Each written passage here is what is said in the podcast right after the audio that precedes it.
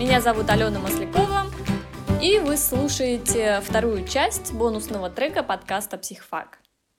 Прошлый выпуск я закончила тем, что закинула вам удочку на тему того, с какими сложностями предстоит столкнуться человеку, который решит работать э, в качестве психотерапевта в Испании.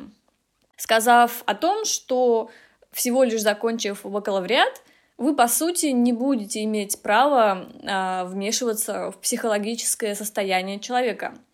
И сейчас я расскажу вам об этом поподробнее.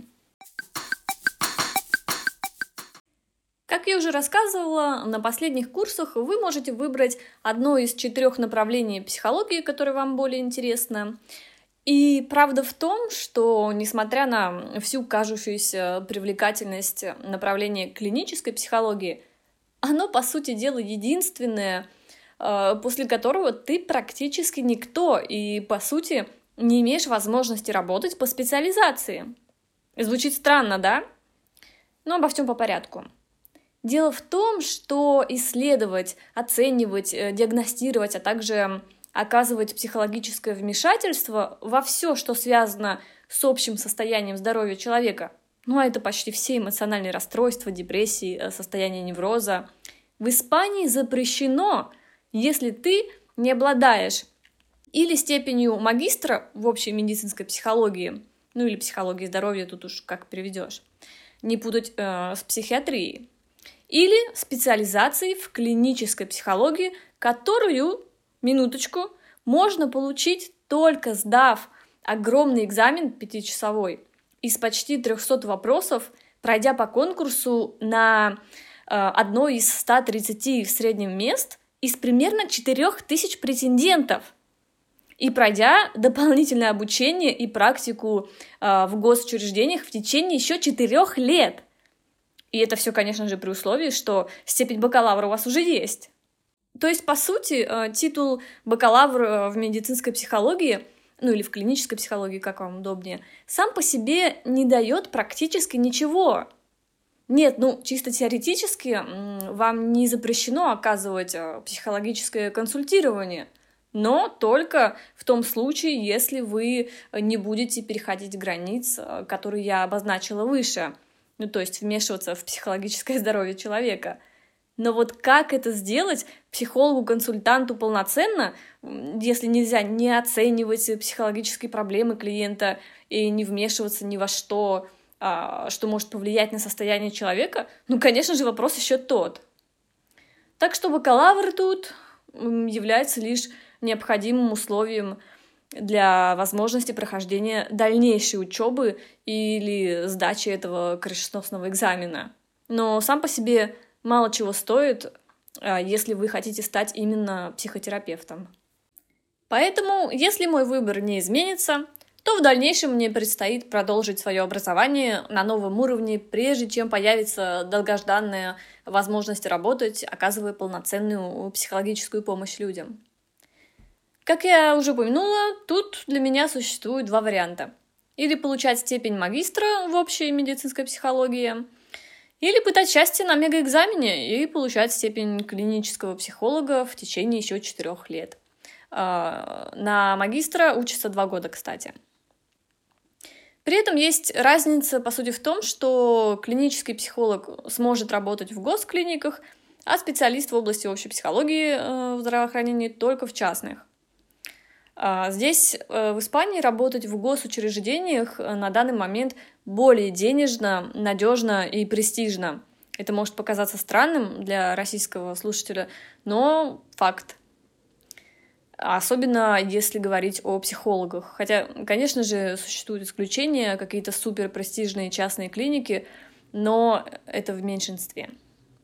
Ну и я в случае успешной учебы, конечно же, выберу идти по пути магистра — во-первых, э, меньше э, времени э, тратится на обучение. Да и разница в функциях с клиническим специалистом не так очевидна. Ну и в целом мой интерес заключается в работе больше с относительно здоровыми людьми и помощи им. А сфера довольно серьезных расстройств, близких к психиатрии, меня меньше интересует.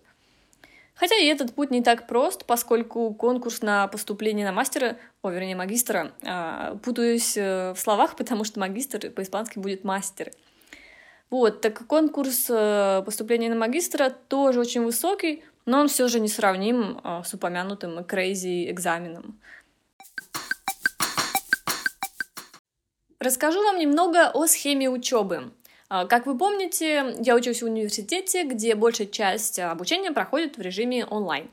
Так вот, у каждого студента есть доступ к личному кабинету, в котором появляются виртуальные аудитории в соответствии с выбранными предметами.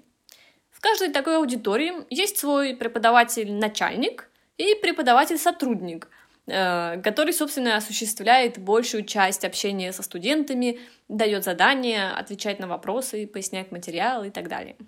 Ну, а преподаватель-начальник э, служит, э, в общем-то, вы с ним практически не будете общаться, но если вдруг вас чем-то очень сильно не устраивает ваш преподаватель-сотрудник, вы всегда можете к нему обратиться и пожаловаться.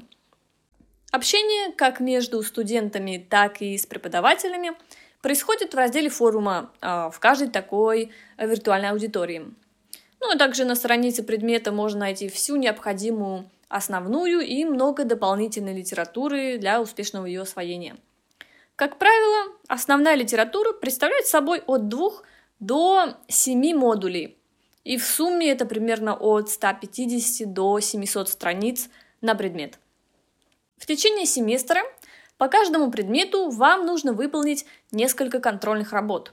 Называются они PEC – Prueba de Evaluación Continua. График выполнения этих работ с указанием крайних сроков сдачи указан на календарной линейке, которую можно найти э, в верхней части страницы предмета. Ну а также э, на календаре для ваших удобств обозначены примерные даты на освоение каждого модуля, даты итоговой оценки и так далее. Ну а как же выставляется итоговая оценка? А складывается она из суммарной оценки за все ПЕК и оценки на итоговом экзамене, который э, сдается очно в одном из отделений университета. По формуле э, 30 на 70 процентов, либо, может быть, даже наоборот, 60 на 40 или 70 на 30, э, в зависимости от предмета. Если вы выполняли все контрольные работы, то итоговый экзамен в этом случае довольно краткий и проходит всего один час. Если же заваливаешь одну из контрольных работ, то теряешь возможность подобной формулы и идешь напрямую, опять же, на итоговый экзамен, но уже по полной программе с более сложными вопросами и продолжительностью 2 часа. И тогда все будет на кону этого экзамена без поблажек. Надо отметить, что в любом из этих случаев – ты не имеешь права получить менее четверки. Ну, оценка осуществляется по десятибалльной системе. А меньшая оценка автоматически означает не сдачу предмета. А что означает не сдача предмета? А это значит, что ваши денежки, заплаченные за этот предмет, тю-тю. А на следующий семестр этот же самый заваленный предмет будет вам стоить примерно в два раза дороже. Так что заваливать э, предметы здесь просто невыгодно во всех смыслах. Сами же контрольные оцениваются по пятибалльной системе с присвоением букв, которые уже в конце преобразовываются в оценку по десятибалльной шкале. Ну, до конца семестра ты не будешь точно знать все э, с точностью до балла. ПЕК э, представляют собой набор очень практических вопросов и заданий. Совсем не то, к чему я привыкла в своем предыдущем университете. Хотя Честно сказать, и специальность у меня была э, весьма-весьма научно-теоретическая и, наверное, слабо приложимая к практике. А, ну, в любом случае, здесь ты сначала читаешь все модули, иногда сносного, иногда очень забористого теоретического текста, а затем почти все, что прочитал, тебе необходимо применить на практике, выполняя предложенные задания и иногда попутно выкладывая свои размышления и анализируя теоретическую часть если это требуется. И несмотря на кажущуюся простоту формулировки контрольных вопросов, в итоге приходится ботанить почти весь соответствующий модуль, чтобы полноценно на него ответить. Ну, в качестве примера, а, в одной из работ по психологии личности был предложен случай одной трудной девушки э, с описанием простым языком э, примерно на две страницы. И в одном из вопросов э, предлагалось эм, проклассифицировать ее по системе американской школы Шелдона, найти общие пункты с характерологической классификацией ее же по системе Хейманс или Сен, аргументировать все это дело, а затем определить, к каким направлениям принадлежат эти классификации, и кратко эти направления характеризовать. И это только один из трех вопросов контрольный. И не прочитав вдумчиво практически весь модуль, ответить на все вопросы выйдет проблематично. Более того, количество страниц, которые отводятся на выполнение каждой из работ, строго ограничено. Как правило, не более половины или иногда одной страницы на каждый вопрос.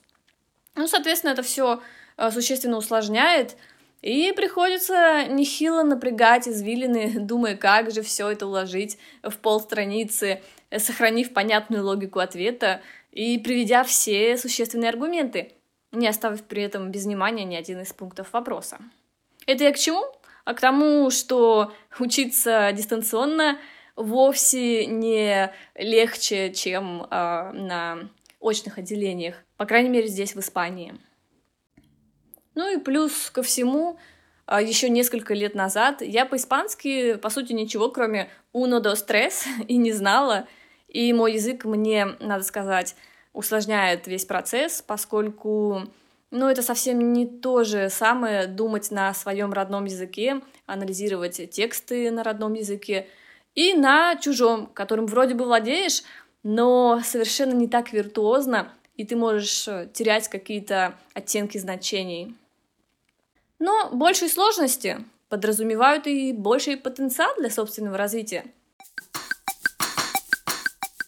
Ну вот, пожалуй, вся основная информация о получении образования в УОК, а, то есть Университет Оберта де Каталуния, и о том, какие пути существуют для того, чтобы стать а, практикующим психологом в Испании. Надеюсь, что вам было интересно. Всем хорошей недели и до встречи в следующее воскресенье в новом сезоне. Пока!